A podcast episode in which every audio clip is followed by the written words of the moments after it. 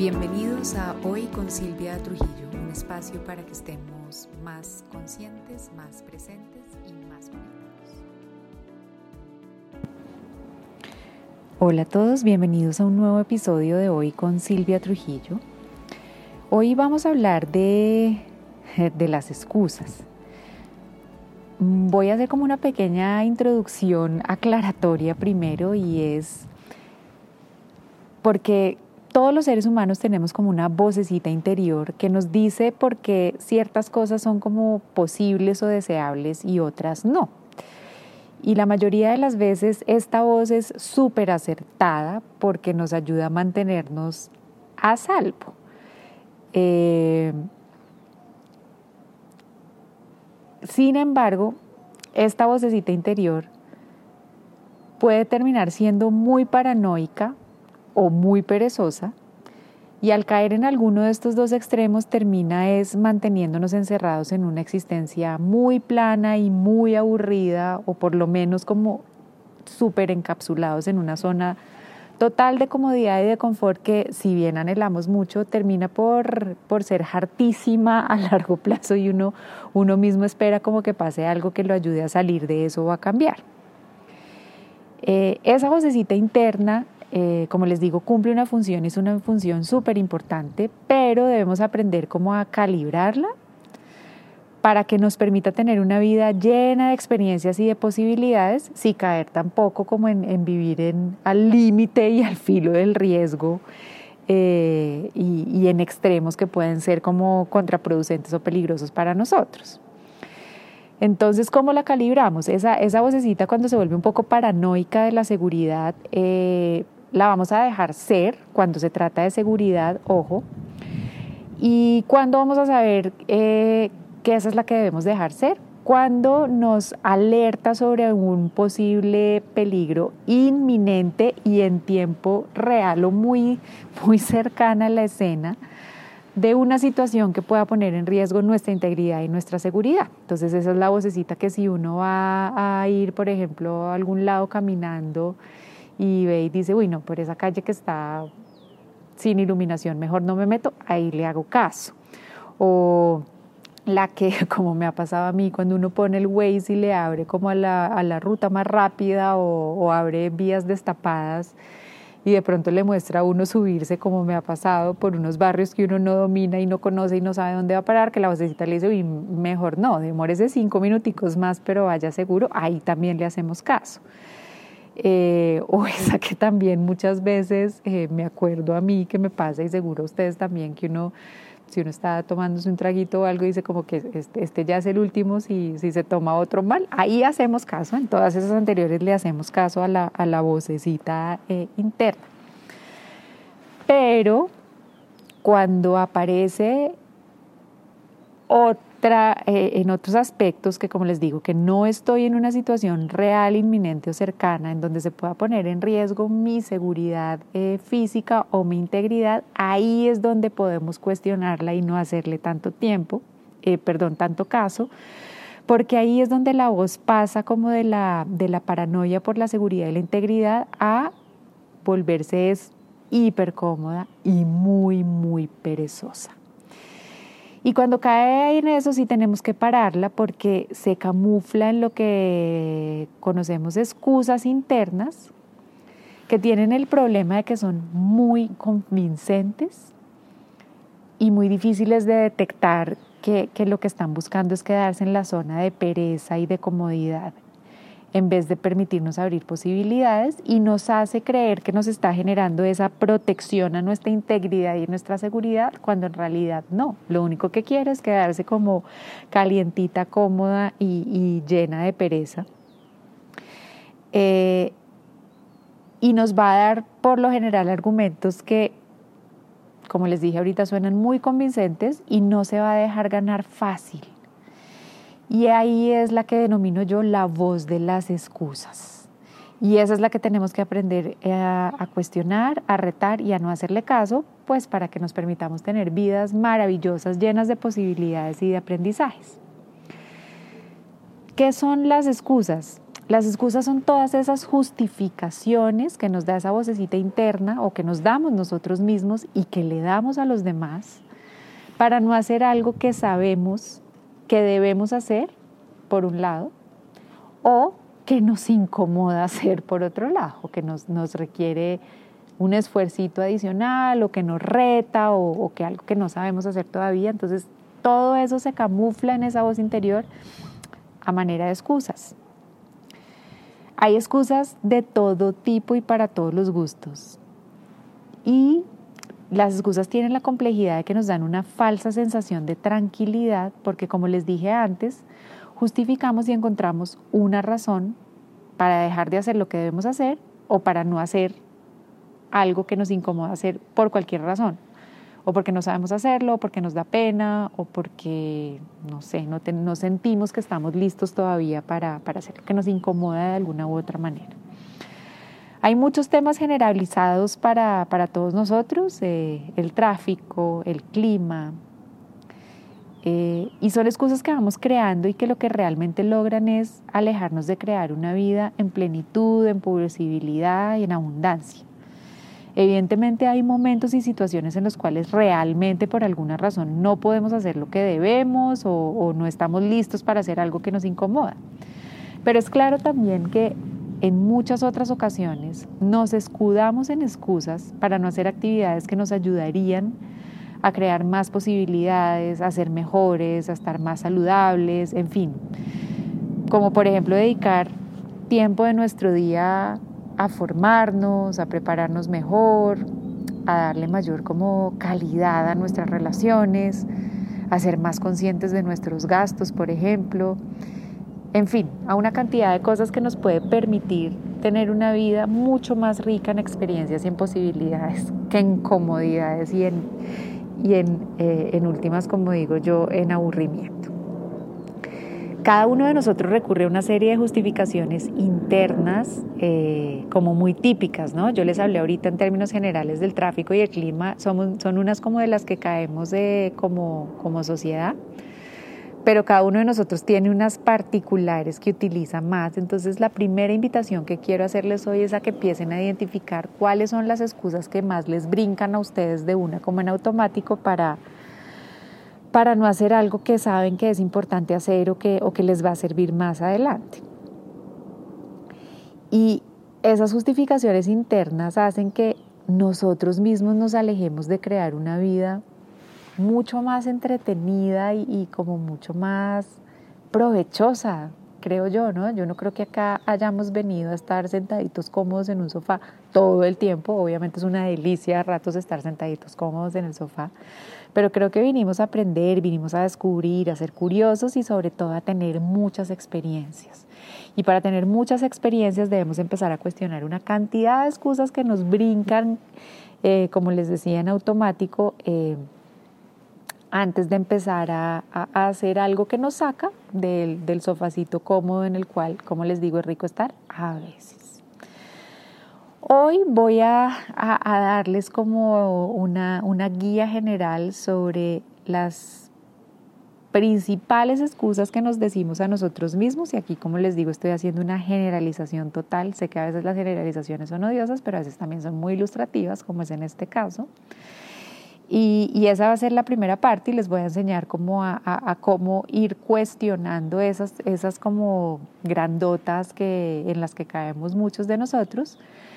Pero la tarea y, digamos que el resto de la actividad va a depender de ustedes, de que empiecen a identificar si hay algunas de estas de las cuales yo voy a hablar que son de las que más se les presentan o si hay otras que yo no menciono y que son como en las que ustedes tienden como a caer más eh, para, para evitar permitirse vivir más experiencias.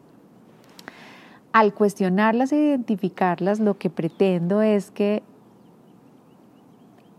nos, nos, ayudemos a crear una, como una mini metodología para refutarlas, cambiar la perspectiva y saber qué hacer con ellas, porque lo que va a pasar normalmente es que van a seguir existiendo y van a seguir brincando, entonces va a ser como un proceso de entrenamiento, el cómo lidiamos con ellas para que no nos impidan tener una vida maravillosa. La primera yo creo que nos cae, si no al 100, al 99% de la población mundial actual. y es eh, la gran mamá de las excusas de la modernidad, que es no tengo tiempo. Yo la digo mucho, me pasa mucho eh, y además la oigo mucho en mi consulta para o no hacer algo yo para que alguien no haga algo, es, es que no tengo suficiente tiempo o el tiempo no me alcanza o el tiempo se va volando, ¿no? ¿Saben? Creo que lo dije esta mañana como, uy, ya mayo, ¿cómo ha volado el año? creo que todas la hemos dicho eh, y creo que probablemente sea la excusa más grandota que brinca en, en nuestra mente para dejar de hacer cosas. Y yo los quiero invitar a partir de hoy a hacer un mini ajuste que yo he tratado de ir haciendo para darle un poco más de, honestidad a esta excusa. Y es cada vez que nos oigamos diciendo es que no tengo tiempo para eso, o para X, o no hay suficiente tiempo, vamos a cambiarlo por eso no es una prioridad en este momento. Entonces vamos a hacer un ejemplo. Eh,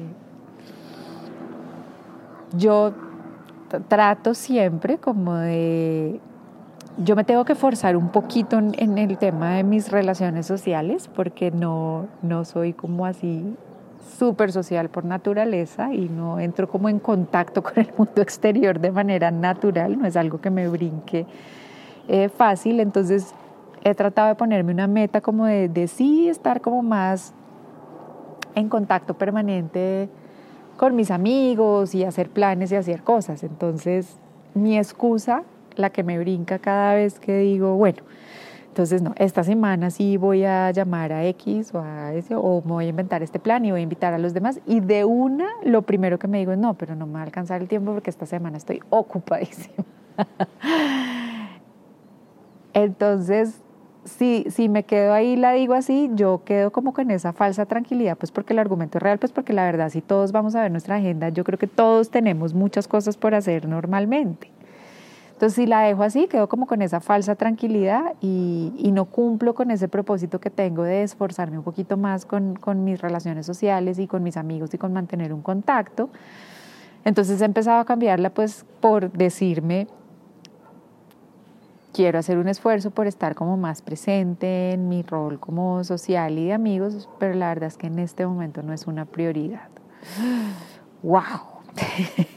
y cuando lo digo así, y, háganlo ustedes con algún ejemplo de los de ustedes, van a ver, es como si le cae a uno un bombazo de perspectiva encima, ¿sabes? Un baldado de perspectiva fría eh, instantáneo y me ayuda a ver las cosas de otra, de otra forma. Entonces, de, cuando digo como, para mí no es una prioridad en este momento hacer tiempo para mis amigos y para mis relaciones sociales, wow, le cambio la perspectiva y ahí sí digo como, bueno, de pronto sí puedo sacar un huequito el sábado dos horas para, porque además hoy en día es muy fácil, cuando ya lo pienso así digo, hey, pero ¿cuál es el enrolle? Si a veces pues no tengo que hacer el mega evento porque claramente además no estaría recomendado en las circunstancias que estamos viviendo, pero puede ser simplemente eh, mandarle un mensajito a alguien, ¿no? O, hacer una llamada o no sé. Hay muchas maneras y hoy es muy simple, entonces ahí me doy cuenta que cuando digo no tengo tiempo es porque estoy botando una excusa de hacer algo que, como les dije al principio, no me sale natural y para mí es un poco incómodo.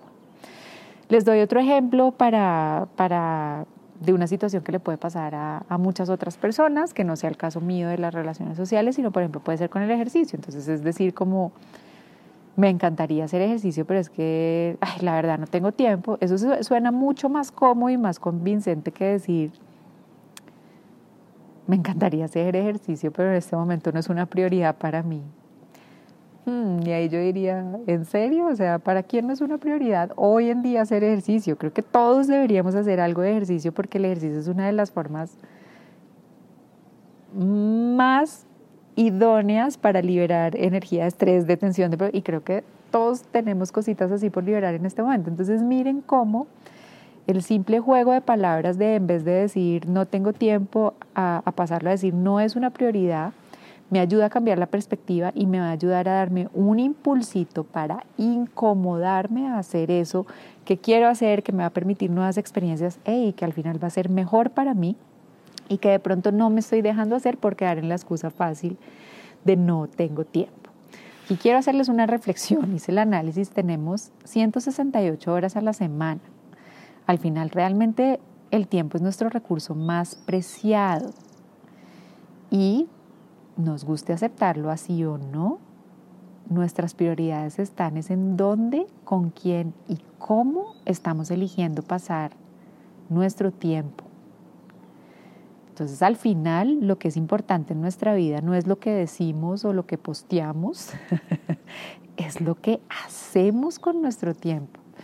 Y creo que este es otro baldado de perspectiva duro de, pensar hoy, ¿no? Porque si miras que tu tiempo es tu recurso limitado y, miras cómo y con quién lo estás distribuyendo y llegas a la conclusión de mirar esta semana en qué se me fue y con quién se me fue, eso va a reflejar cuáles están siendo tus prioridades en este momento. Y de pronto a muchos se nos cuela ahí Netflix por encima de algún familiar, por ejemplo. Entonces, miremos qué estamos haciendo con nuestro tiempo porque ese es nuestro recurso más preciado, como les dije ahorita. Entonces miremos es, en vez de decir no tengo tiempo o estoy preocupado o el tiempo no alcanza, miremos realmente en dónde estamos gastando ese recurso tan valioso del tiempo.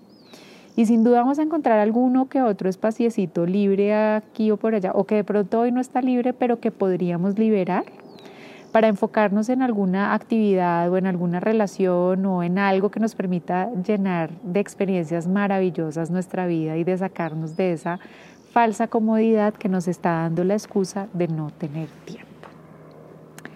Esta segunda creo que también nos pega a la mayoría, sin duda me pega a mí, esta es otra también así de las grandotas que sale cuando, cuando vamos a hacer algo diferente o que nos saca como de nuestra zona de hipercomodidad. Slash pereza y es no me alcanza la plata o eso está muy caro o eso vale mucho o como les brinque a ustedes en su lenguaje interior propio. Eh, esta cuesta también y esta también me cae a mí muchas veces y esta excusa tiene como objetivo justificar es no hacer una inversión, ojo, le estoy siendo súper consciente en las palabras que estoy usando, en cosas que son realmente importantes para nosotros. Hacer una inversión. Lo primero que me iba a salir era no gastar plata en. Creo que el concepto gastar plata tiene una, tiene ya una, como una condición negativa que nos hace como pensarlo dos veces, y me la gasto o no me la gasto. Cuando pienso en términos de voy a hacer una inversión en, creo que nos ayuda un poquito más. Entonces esa sería la primera recomendación que les doy en esta excusa. Cuando vayamos a decir no me alcanza, no lo pensemos en términos de estoy gastando plata en, sino estoy haciendo una inversión en. Y si es algo para mi crecimiento y para, para mejorar o para mi salud, pues hombre, da una nueva perspectiva. Me pasó ayer, eh, tuve que ir a una cita médica, el seguro que tengo no cubría a la persona que me podía atender, decidí ir a esta persona por múltiples razones, eh, una de las cuales es que valoro mucho mi tiempo y no quería desplazarme hasta Bogotá. Y en fin, tuve la consulta y todo y al final la persona me dice como, ah, ¿cómo así? Pero pagaste la sesión particular, pero no, tienes seguro. Y le dije, no, sí tengo seguro. Entonces, ¿por qué pagaste la sesión, la la cita particular, no prefieres buscar aliento seguro. Le dije, mira, yo ya sé que hay cosas más importantes para mí y esto vale la inversión que estoy haciendo. Le cambió la cara al personaje total y me cambió a mí algo de una vez internamente porque fue también como decirme a mí misma, mi salud y yo soy, somos tan importantes que decidimos hacer una inversión o decido hacer una inversión en mí y en mi salud antes no me quedaba tan fácil, antes hubiera, me hubiera ido hasta Tangamandapio si me tocaba para que me saliera más barato, pero el cambiarlo y entender que, hombre, es, es, es mi salud y es una prioridad y es una inversión en mí, me ha ayudado mucho. Entonces es ver, hacer inversiones en cosas que son importantes para nosotros. ¿Cómo voy a decir que no me alcanza? Siempre nos va a alcanzar. Entonces, como les di el ejemplo, les di el ejemplo con mi salud, pero puede, puede ser un viaje que también está muy relacionado con nuestra salud y con nuestro bienestar. ¿eh? Y hay gente, o sea, los viajes o las experiencias gratificantes o de bienestar no tienen por qué ser un lujo. Yo digo, para mí son necesidades básicas. ¿Por qué? Porque si yo no estoy bien conmigo misma, no voy a estar bien para nadie ni con nadie, ¿no? O, los cursos, las clases, la, formación es otro tema que decimos, uy, no me alcanza o está carísimo. Hey, es una inversión en nosotros, en nuestro bienestar, en nuestro crecimiento y en tener la posibilidad de acceder a, nueva información o nuevas experiencias, una nueva manera de ver la vida que nos puede ayudar. Normalmente cuando aparece esta excusa de no me alcanza o está muy caro o no tengo plata, nos van a quedar tres opciones y les se las voy a decir aquí a ver ustedes cuál prefieren.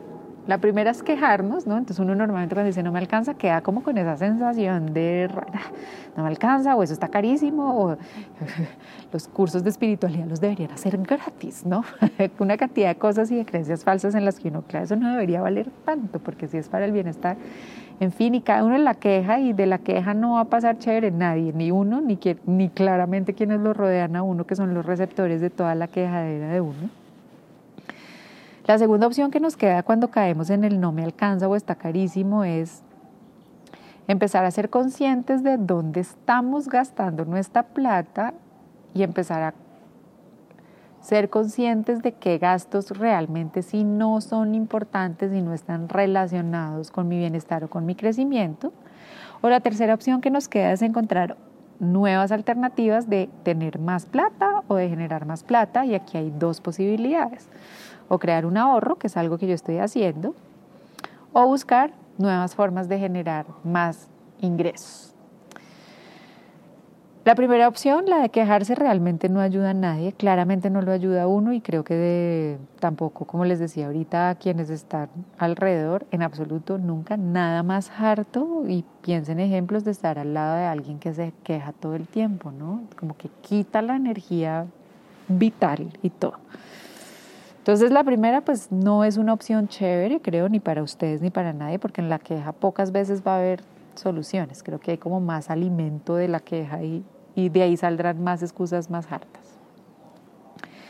La segunda, ser conscientes de, que estamos, en que estamos gastando nuestra plata y esto es interesante porque a veces pueden aparecer cosas que inconscientemente eh, estamos gastando en algo que no está tan chévere gastar y, esa plática la podríamos destinar a empezar a generar como un ahorro para eso en lo que sí está chévere que gastemos. Entonces les doy mil ejemplos.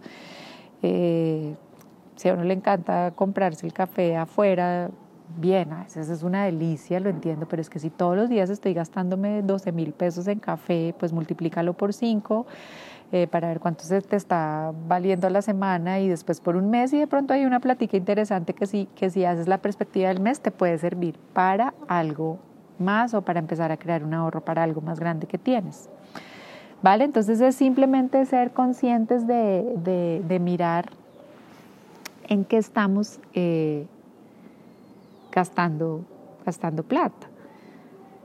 Así como podemos ver cómo estamos gastando nuestro tiempo, que lo veíamos en la excusa anterior, eh, no es lo que decimos que es importante, sino lo que hacemos lo que es importante. Al mirar nuestro historial de gastos, vamos a revelar rápidamente lo que hemos considerado importante de inversiones en nuestra vida. Entonces aquí les voy a poner dos mini tareitas. La primera, revisen el extracto bancario de su último mes, de los movimientos de cuenta o de la tarjeta de crédito o miren o analicen sus gastos de la última semana, ¿vale? En qué han gastado plata la última semana y si está muy difícil esa, pues yo creo que hasta con el dos días antes nos sirve. Y ahí va a haber cosas interesantes de analizar, cómo estoy, en qué estoy gastando el mes o es la semana o los días anteriores. Y ahí nos vamos a dar una lucecita de qué está siendo prioritario para nosotros, primero. Y segundo, podemos darnos ideas de qué cosas se están yendo en temas como banales y que, o que podemos destinar los recursos para otra cosa. Entonces, para que podamos calmar esta excusa de no me alcanza o está carísimo, es importante que hagamos un análisis y ser muy conscientes en, que no gasten, dejemos de gastar en lo que no es importante y vital para poder reasignar esos recursos financieros a cosas que nos brinden una felicidad más sostenible o que nos permitan tener esas experiencias maravillosas que todos queremos tener. Y aquí les voy a dejar un mensaje, una vida llena de experiencias y de posibilidades y, de cursos y de cosas de calidad y que nos alimenten el alma, el cuerpo y la salud no tiene por qué ser cara, ojo. A menudo simplemente necesitamos es redefinir algunos hábitos y empezar a planear y presupuestar lo que queremos para poder pagarlo. Yo lo llevo haciendo un par de años. Por ejemplo, yo tengo decidido que yo me voy a regalar un curso como de formación que me llene al año y algunos de esos cursos, pues no es algo que uno diga, pues lo pago con lo, con lo que ahorré de tomar café esta semana, requieren un poquito más de esfuerzo, pero la planeación de tener la meta y de reasignar recursos que me permiten generar un ahorro sostenido me ha permitido cumplirme esa meta de regalarme un curso de formación al año y a veces la he podido pasar y no ha sido solo uno, sino dos. Entonces los invito a que hagan eso. Y la tercera opción que les di, de encontrar formas alternativas de, de, generar nuevas entradas y nuevos ingresos. Yo sé que a veces es incómodo, pero siempre se puede. Aquí vuelvo a ponerles un ejemplo bonito de, de mis hijas, y es mi hija mayor que quiere algo y, ha sido súper bonito porque quería hacer eh, una, una obra linda que le mueve a ella y, y necesitaba recoger recursos para los refrigerios de los niños de la actividad que iba a hacer y, se inventó la forma de ofrecerse a, pasear los perros de la cuadra eh, y, saben, y, y, cuando uno tiene el objetivo y el propósito, van apareciendo las ideas de qué puede hacer uno para generar los ingresos. Entonces los invito es a cambiar la excusa del no me alcanza o está caro por más bien qué es lo que quiero y me abro a tener mil posibilidades de cómo alcanzarlo. La tercera, que también oigo mucho y lamentablemente también me he oído mucho a mí decir en diferentes situaciones es, yo ya no estoy para eso. Y esta viene con varias versiones y modalidades, ¿no? Yo ya estoy muy vieja o viejo para esto, o no, yo ya, ya estoy casada, ya no puedo hacer esto, o ya soy mamá o no soy mamá, ¿sabes? O una cantidad de cosas que uno se, se limita para hacer cosas. Quien justifique la edad para dejar de hacer algo está mal. Hemos visto chiquitas que ni han cumplido 18 años hablando en la ONU, llevando propuestas del cambio climático. Y hay mil ejemplos de personas que la sacaron del estadio con sus negocios, sus emprendimientos, ya después de los 50 años. Se me viene a la cabeza el señor de McDonald's. Eh, Darwin, creo que el origen de las especies fue cuando tenía 50 años, en fin, o sea, no todos son Entonces, la edad no puede ser un impedimento. Entonces, puede sonar a cliché, pero la edad es solo un número y uno es tan viejo como se siente. Y por otro lado, el estatus de si estoy casada o no casada, tengo hijos o no tengo hijos, son solo títulos. Eh, he oído mucha gente decir, no, delicioso vivir a las afueras eh, o en una casa, pero es que no, pues eso sí uno tiene hijos. Nada que ver.